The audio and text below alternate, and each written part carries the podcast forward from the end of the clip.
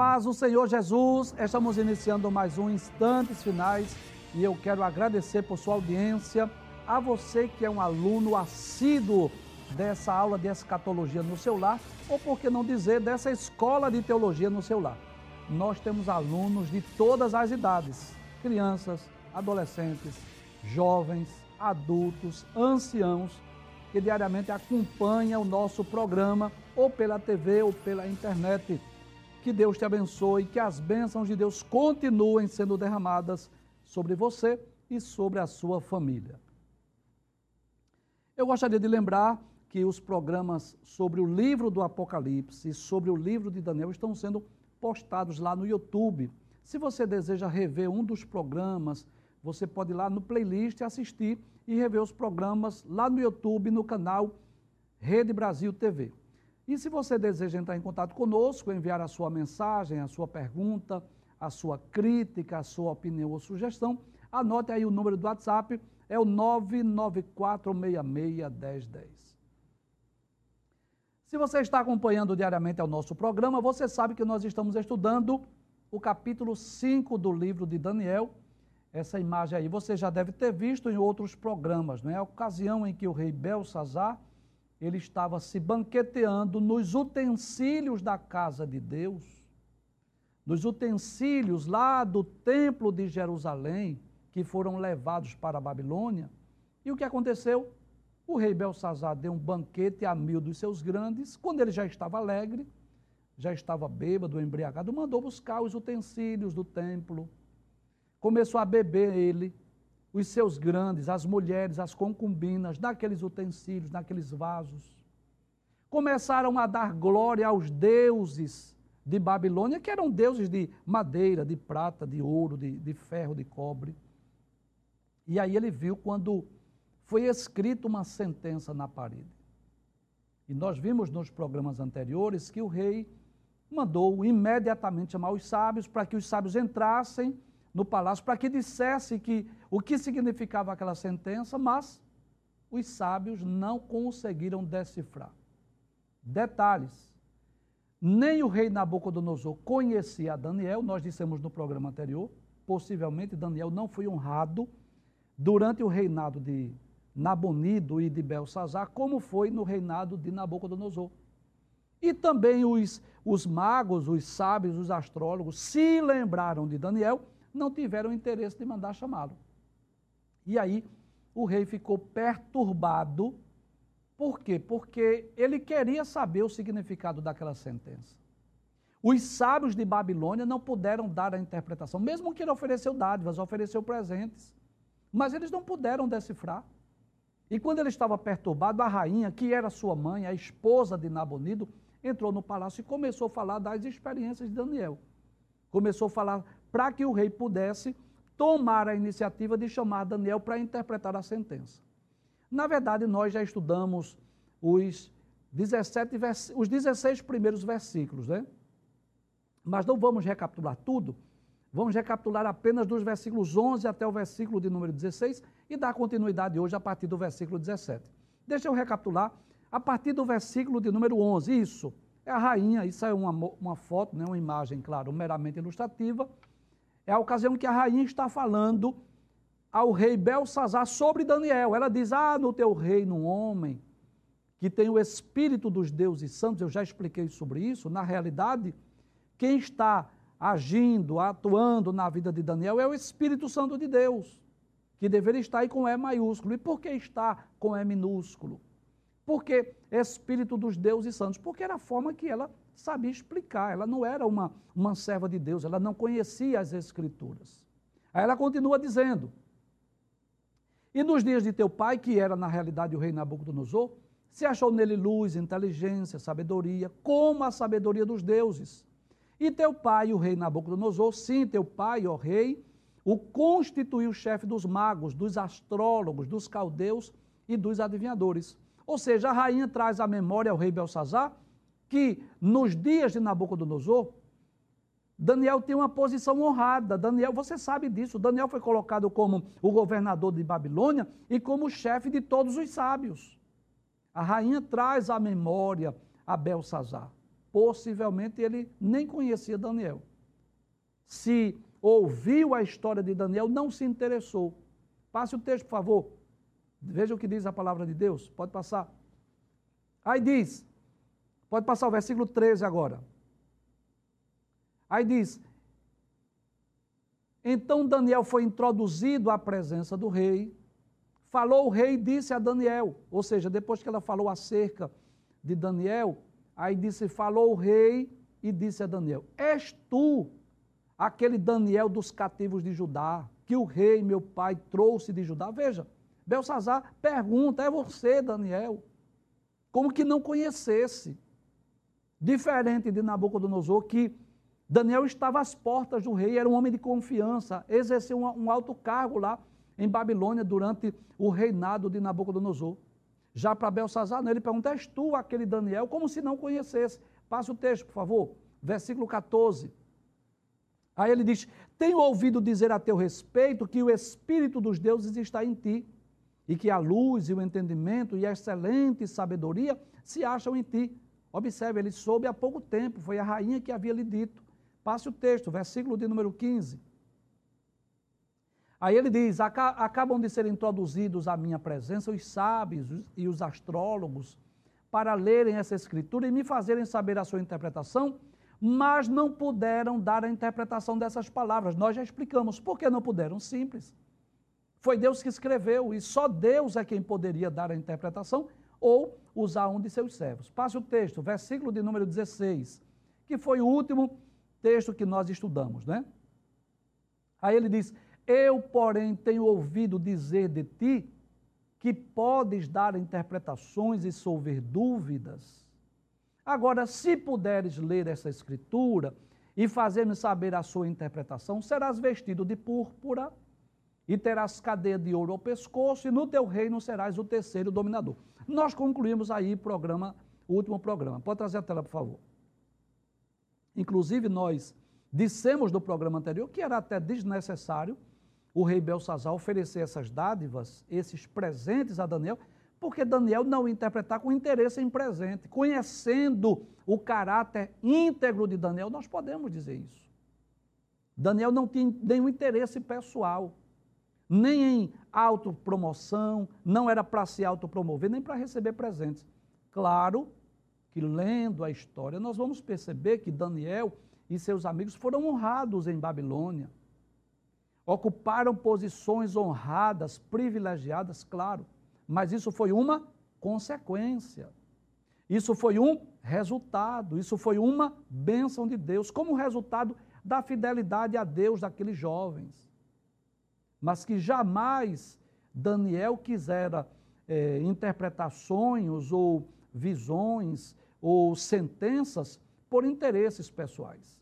Vamos agora, bem, foi o último versículo que nós estudamos, vamos estudar agora a partir do versículo 17. Veja o que diz a palavra de Deus. Diz assim: Então respondeu Daniel e disse na presença do rei: As tuas dádivas fiquem contigo, e dá os teus presentes a outro. Todavia lerei a escritura e lhe farei saber a interpretação. Então, não, não temos isso como uma palavra arrogante de Daniel. Não, não era uma palavra arrogante. Mas é como se Daniel deixasse bem claro que ele iria interpretar, mas que não era interessado em presentes. E esse texto nos ensina o quanto Daniel era um homem íntegro, era um homem desprovido de vaidade, era um homem humilde. Nós já dissemos, mas eu faço questão de repetir. Ele não interpretava sonhos e visões por interesse em presentes e honras. Ele não estava usando os dons, os talentos que Deus lhe deu para tirar proveito disso. Mas, acima de tudo, o objetivo maior de Daniel era para que Deus fosse glorificado através dele. Deixa eu falar aqui nessa câmera. E nós podemos aprender mais uma grande lição desse livro, ou dessa história, ou desse personagem que é Daniel. Que nós jamais esqueçamos disso. Os dons, os talentos que Deus nos deu, devem ser usados para a glória do nome do Senhor e não para interesses pessoais. Se através do uso dos dons, dos talentos que Deus nos deu, viemos a receber presentes e honras, porque pode ser que isso aconteça, como ocorreu com Daniel e seus amigos lá na corte em Babilônia, que ocuparam posições honradas e privilegiadas. Como ocorreu com José do Egito, que depois que interpretou o sonho de Faraó e lhe aconselhou, também tornou-se governador, mas que sejam consequências naturais da fidelidade a Deus. Que seja isso resultado das bênçãos de Deus, mas não porque nós fizemos a obra de Deus por interesse pessoal. E infelizmente, eu digo isso com pesar no meu coração. Não pense que o que eu vou dizer, eu vou dizer com alegria, não. Eu digo com pesar no meu coração. Nós vivemos uma época em que muitos cristãos, não são todos, tá? Não, não estou generalizando, mas existem muitos cristãos, dentre eles cantores, pregadores, líderes evangélicos, que estão usando os dons e os talentos que Deus lhe deu, para quê? Para proveito próprio. Infelizmente é isso que nós vemos no nosso dia a dia. Muitos louvores são entoados aqui na terra, mas não estão chegando à, à, presença de Deus como um cheiro suave, como um sacrifício, como uma oferta a Deus. E por quê? Simples. Muitos cantores estão mais interessados em curtidas, em like, em seguidores nas redes sociais, em fama, em status, em riqueza, do que enaltecer, do que engrandecer a Deus. Eu quero dizer isso com muito respeito aos meus queridos irmãos que são cantores. Eu não estou aqui para criticar as postagens do YouTube ou nas redes sociais. Não, isso faz parte da, da rotina. Estamos vivendo nesse período da informação.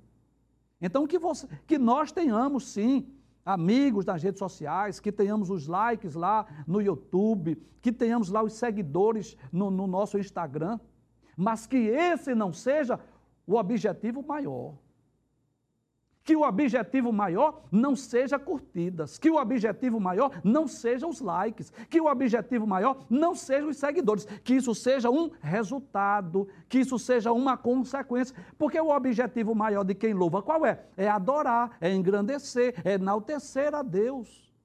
O objetivo maior é que o louvor chegue à presença de Deus como um cheiro suave às suas narinas.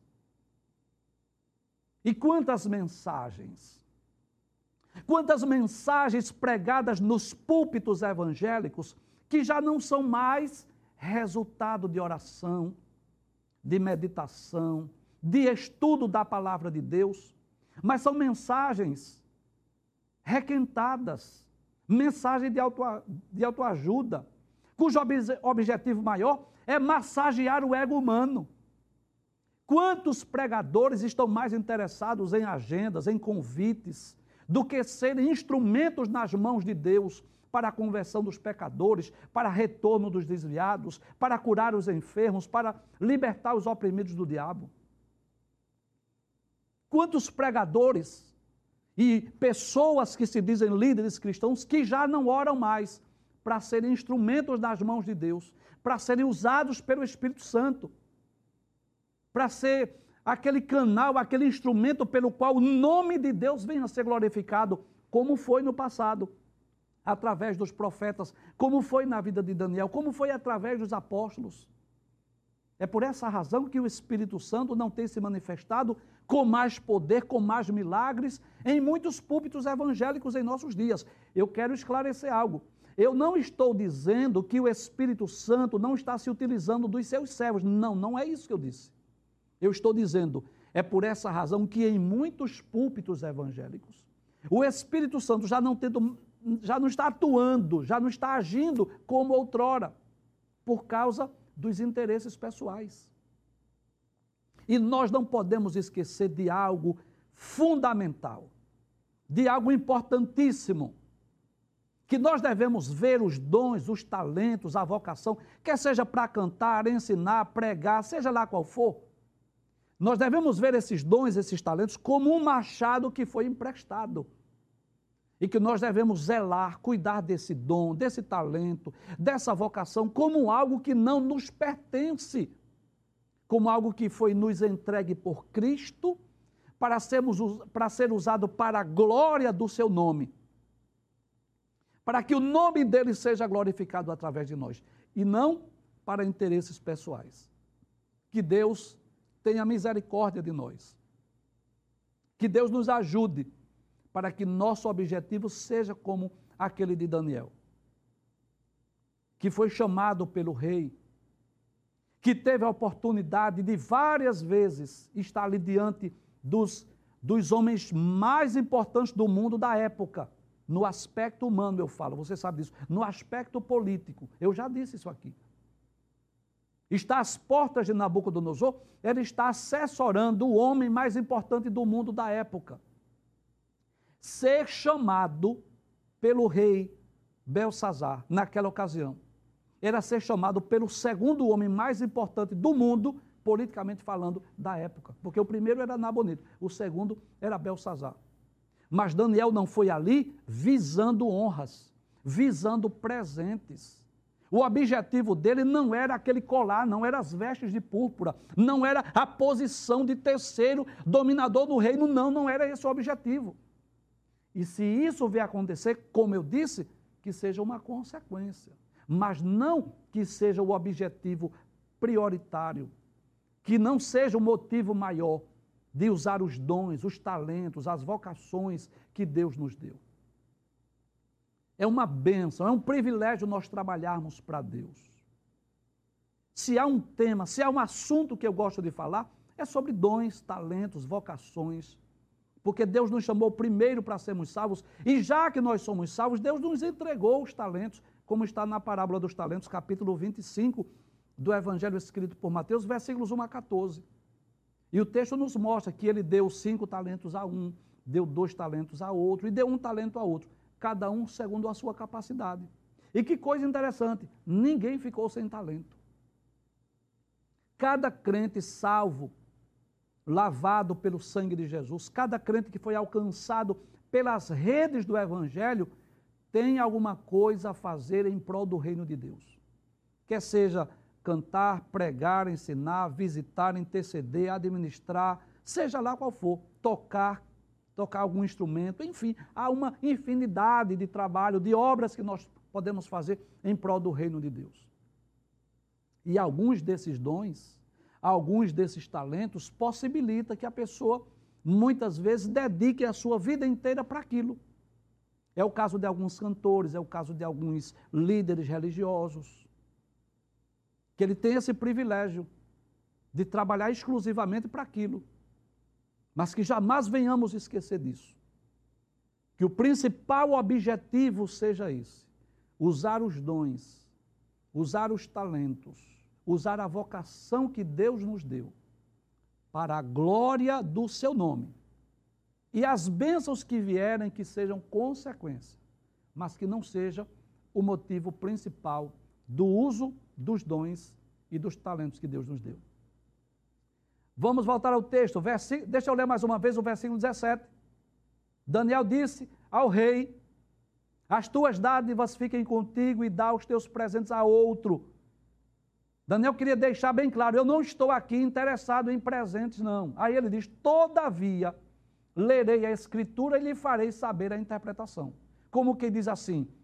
Pode trazer a tela. Se você está preocupado, rei, porque ninguém interpretou, eu vou interpretar. Veja o que diz o versículo 18. Aí ele diz: Ó oh, Rei, o Deus Altíssimo, desculpe, ó oh, Rei, Deus, o Altíssimo.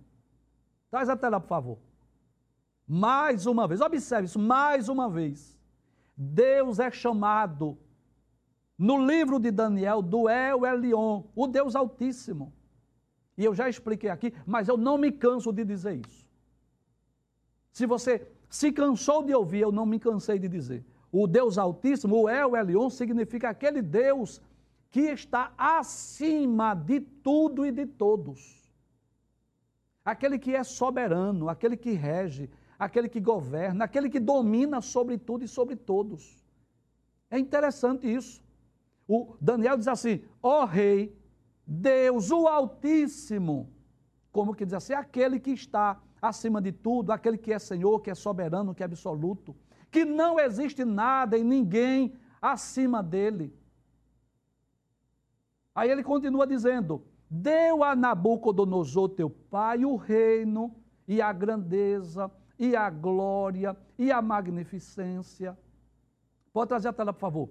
Em outras palavras, ele diz assim: as conquistas de Babilônia a ponto de se tornar esse grande e poderoso império, não se deu por causa de grandes exércitos, não foi pela capacidade extraordinária dos reis, não foi simplesmente pelo poderio dos seus generais, mas acima de tudo, porque foi Deus, o Altíssimo, que deu. Foi Deus que entregou as nações nas mãos do rei Nabucodonosor. Veja o que diz o texto mais uma vez, abre a tela.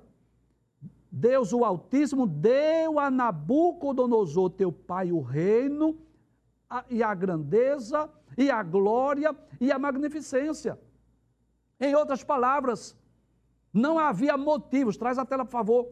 Não havia motivos para que o rei Nabucodonosor se gloriasse, se ensoberbecesse, pois foi Deus quem lhe deu. É Deus quem dá o poderio, é Deus quem dá a honra. Foi Deus quem entregou as nações ao rei Nabucodonosor, você sabe disso. Aí ele continua dizendo, versículo 19, pode trazer a tela. Diz assim: E por causa da grandeza que ele deu, todos os povos, nações e línguas tremiam e temiam diante dele. Dele quem? Nabucodonosor. A quem queria matava e a quem queria dava a vida e a quem queria engrandecia, e a quem queria abatia. Em outras palavras, Daniel estava dizendo assim: pode trazer a tela, por favor. Daniel estava dizendo: olha, no aspecto humano, como imperador, como líder do maior império do mundo na época, o rei Nabucodonosor tinha liberdade, ele tinha autonomia sobre os homens. Isso ocorria na íntegra. Por exemplo, quando Nabucodonosor subjugava um reino, por exemplo, uma nação, era Nabucodonosor quem decidia se aqueles reis das terras conquistadas deveriam viver ou deveriam morrer. Era Nabucodonosor quem decidia se os povos conquistados deveriam permanecer nas suas próprias terras, ou se eles iriam pagar tributos, ou se aquelas cidades seriam incendiadas, ou se aqueles homens seriam trazidos para a Babilônia. Era Nabucodonosor quem decidia quem se tornaria no seu reino um general, um juiz, um presidente, um prefeito, um governador. Quem era que iria governar sobre, sobre essas nações conquistadas. É por isso que Daniel começa a falar da grandeza, do poder de Deus, do Altíssimo, do El Elion, que entregou a Nabucodonosor.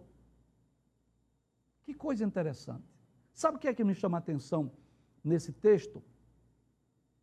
É que quando Daniel foi interpretar o sonho do capítulo 4, daquela grande árvore,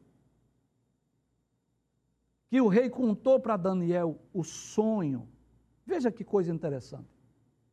Daniel ouviu o sonho, ficou lá como que perplexo, admirado por uma hora mais ou menos. Como que diz assim: Como é que eu vou dizer isso ao rei? Aí o rei disse: Não, pode contar. Pode contar. Não se turbe seu coração, não. Dê a interpretação. Aí Daniel dá a interpretação. Disse as trágicas consequências que viriam sobre o rei Nabucodonosor. Depois que Daniel dá a interpretação, é que ele aconselha o rei. Ele vai dizer assim: olha, é, desfaça os seus pecados, procure ser mais justo, procure ser mais misericordioso. Então, com Nabucodonosor, no capítulo 4, primeiro Daniel interpreta, depois Daniel aconselha. E eu não sei se você percebeu que com Belsazar foi diferente. Daniel não chegou lá simplesmente dizendo assim: pronto, eu estou aqui para interpretar o sonho, a, a, a, interpretação não, o sonho não, desculpe, a sentença, eu vou ler e vou. Não. Daniel começa contando uma história. Daniel começa trazendo à memória do rei Belsazar algumas informações. É como se Daniel primeiro aconselhasse, ou em certo aspecto repreendesse o rei, para depois trazer a interpretação. Então, veja que Daniel começa a trazer a memória, trazer a lembrança né, do reino, da grandeza, do poderio do exército, da grandeza de Babilônia. Veja o que diz o versículo de número 20. Ele está falando de quem? Deixa eu ler o versículo 19 mais uma vez, por favor.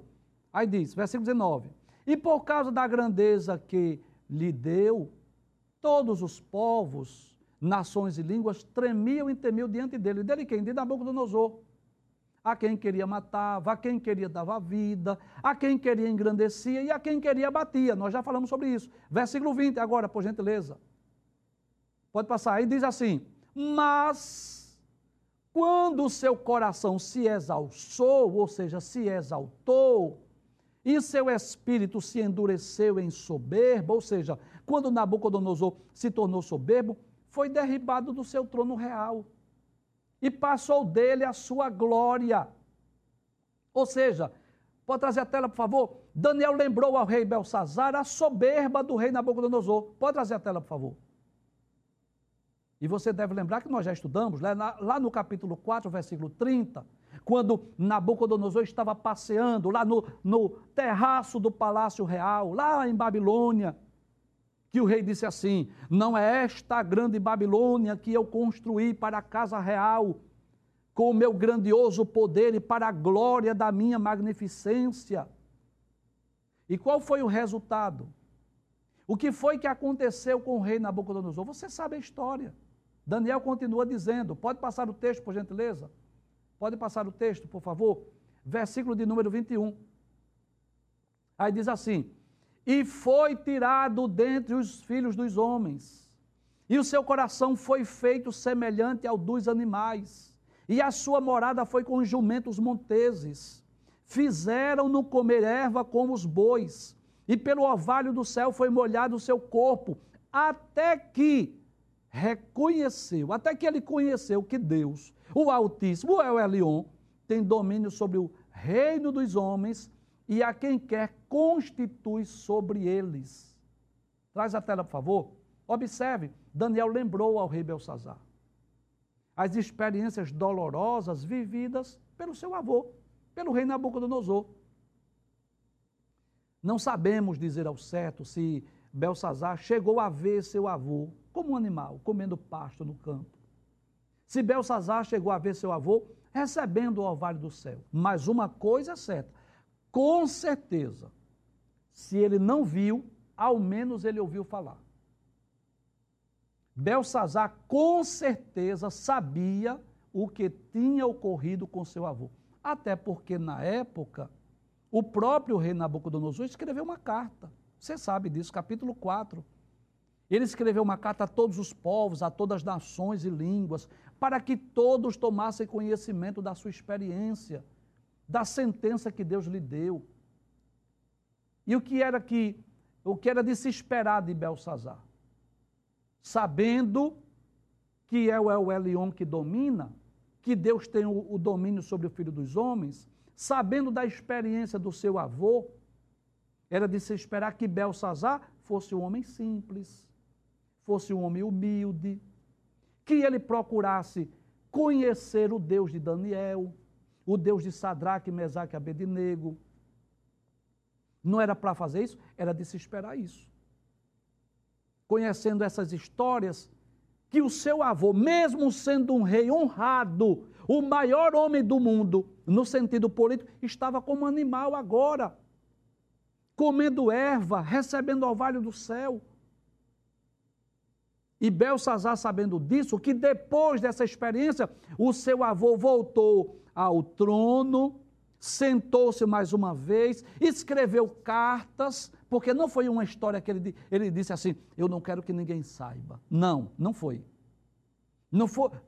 É, Nabucodonosor não disse assim: é, Por favor, não diga a ninguém, guarde segredo. Não, ele fez questão de ele mesmo escrever, ele mesmo falar das suas experiências.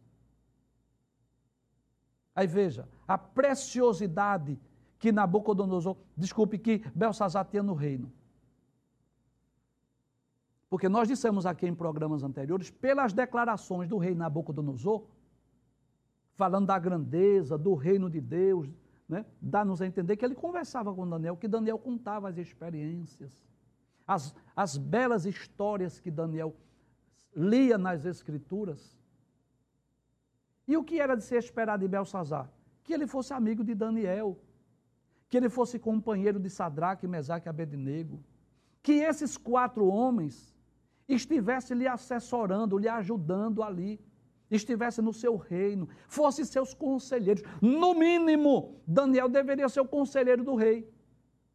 Mas eu já disse aqui, eu torno a dizer, Daniel nem estava entre os sábios de Babilônia quando foram interpretar essa sentença, nem estava entre os mil que estavam na festa do rei Belsazar. Com certeza, Daniel não era alguém íntimo, não era um amigo. Vol, vol, passe o texto, versículo 22, veja o que diz. Veja o que diz. Aí Daniel diz assim: E tu, seu filho Belsazar, não humilhaste o teu coração, ainda que soubesse de tudo isso. Veja, é como se Daniel dissesse assim: pode trazer a tela. Rei, tu não és inocente. Tu sabes, ó rei, o que aconteceu com teu avô, com Nabucodonosor. Você conhece a história. E em vez de você se humilhar diante desse Deus, diante do Deus vivo, o que foi que você fez? O que foi que Belsazar fez? Veja o que diz o versículo 23. Daniel começa agora a lembrar o pecado do rei. Pode passar o texto. Versículo 23. E eu torno a lembrar mais uma vez. No capítulo 4, primeiro Daniel interpreta o sonho, depois aconselha. No capítulo 5 é o inverso. Antes de dar a interpretação daquela visão, daquela sentença escrita na parede, Daniel começa agora a lembrar os feitos do rei Belsazar o seu orgulho, a sua soberba, a sua vaidade, o fato dele não ter aprendido com a história do seu avô. Aí Daniel diz lá no versículo 23: E te levantaste contra o Senhor do céu. Pode trazer a tela. É como se ele estivesse dizendo assim, em outras palavras, Daniel estava dizendo: quando você profanou os utensílios da casa de Deus, quando você mandou buscar os utensílios lá do templo para beber vinho com seus grandes, para dar louvores aos seus deuses, você estava se levantando contra o Senhor. Você estava desafiando a Deus. Era essa a mensagem que Deus queria dar através de Daniel ao rei Belsazar. Era uma afronta. Era muito mais do que uma, uma profanação ou um sacrilégio. Era uma afronta buscar os utensílios da casa de Deus para dar louvores aos deuses de Babilônia. Veja o que diz, Daniel continua dizendo, abre a tela, por favor, mais uma vez. Pode abrir, aí ele diz: Pois foram trazidos os utensílios da casa dele, ou seja, da casa de Deus, perante ti, e tu, e teus grandes, as tuas mulheres e as tuas concubinas, bebestes vinho neles. Aí ele diz: Além disso, destes louvores aos deuses de prata, de ouro, de cobre, de ferro, de madeira e de pedra, que não veem, não ouvem, nem sabem. Mas a Deus, em cuja mão está a tua vida e todos os teus caminhos, a Ele não glorificaste. Que coisa interessante. Em vez de você glorificar ao Deus verdadeiro, que a sua vida está na mão dele, você glorificou seus deuses. Daniel traz à memória do rei, pelo menos, os três pecados que ele cometeu. Primeiro, o pecado de sacrilégio, o pecado de profanação. O rei usou indevidamente os utensílios da casa de Deus numa festa pagã, numa festa mundana. O rei usou indevidamente aqueles utensílios para beber vinho. E o rei sabia disso. Aqueles utensílios não foram feitos para beber vinho, não, em festas imorais, não. Aqueles utensílios foram feitos com muito carinho. Aqueles vinhos foram feitos para o serviço de Deus. Com certeza no palácio havia taças para que o rei bebesse seus vinhos nas taças dele, lá do palácio de Babilônia. Não mandar buscar os utensílios que foram feitos com tanto carinho para o serviço, para o culto, para a adoração a Deus no templo em Jerusalém. Em segundo lugar, o segundo pecado do rei Belsazar foi a idolatria. Ele adorou aos deuses de Babilônia. Nós já falamos aqui, isso é muito mais do que uma idolatria, isso é uma afronta a Deus. Dar louvores aos deuses de Babilônia, se sentindo. Sabe como é que eles estavam se sentindo? Escarnecendo, possivelmente zombando do Deus de Israel. Porque a partir do momento que ele começa a dar louvores aos deuses de Babilônia, em outras palavras, eles estavam desfazendo do Deus de Daniel. Então, observe: primeiro pecado, profanação, sacrilégio. Segundo pecado, idolatria. Terceiro pecado, ele não glorificou a Deus, não honrou a Deus. Abre o texto mais uma vez. Observe o que o texto diz. Aí diz assim: Mas a Deus em cuja mão está a tua vida. O que era que Daniel estava dizendo? Que a vida do rei está nas mãos de Deus. Estava nas mãos de Deus.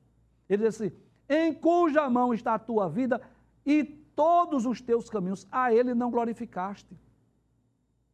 Ou seja, ele deixou de glorificar a Deus, mesmo tendo conhecimento de Deus mesmo conhecendo esse Deus, mesmo sabendo daquela história contada pela rainha, mesmo sabendo das experiências do rei Nabucodonosor.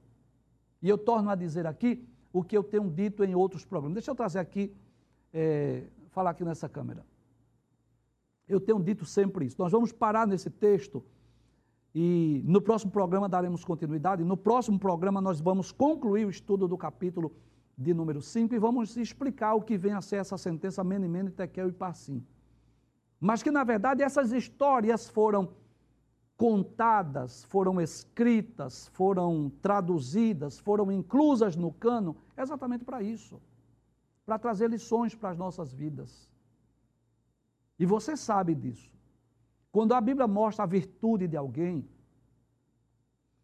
as qualidades de alguém, está dizendo assim, imite, faça o mesmo. Por exemplo, nessas histórias, as qualidades de Daniel, de Sadraque, Mesaque e Abednego, a Bíblia está dizendo para nós, faça o mesmo, faça o que Daniel fez, honre a Deus, seja fiel a Deus, seja obediente a Deus, faça o que Sadraque, Mesaque e Abednego fizeram, prefira morrer do que adorar outros deuses. Mas quando a Bíblia mostra uma falha, um defeito de alguém, como mostrou a soberba do rei Nabucodonosor, como mostrou a profanação do rei Belsazar, o desafio que ele fez a Jeová, Deus está dizendo: tenha cuidado. Não pratique o mesmo erro, não faça o mesmo que ele fez. Só que para Nabucodonosor foi alguém da sua família, foi o seu avô. Ele sabia da história de Nabucodonosor. Ele chegou a tomar conhecimento do Deus de Israel, do Deus de Daniel. E além de profanar, além de fazer essa festa marcada pela idolatria, ele não glorificou a Deus, mas pelo contrário, ele chegou a desafiar o próprio Deus. Por isso, a sentença escrita na parede.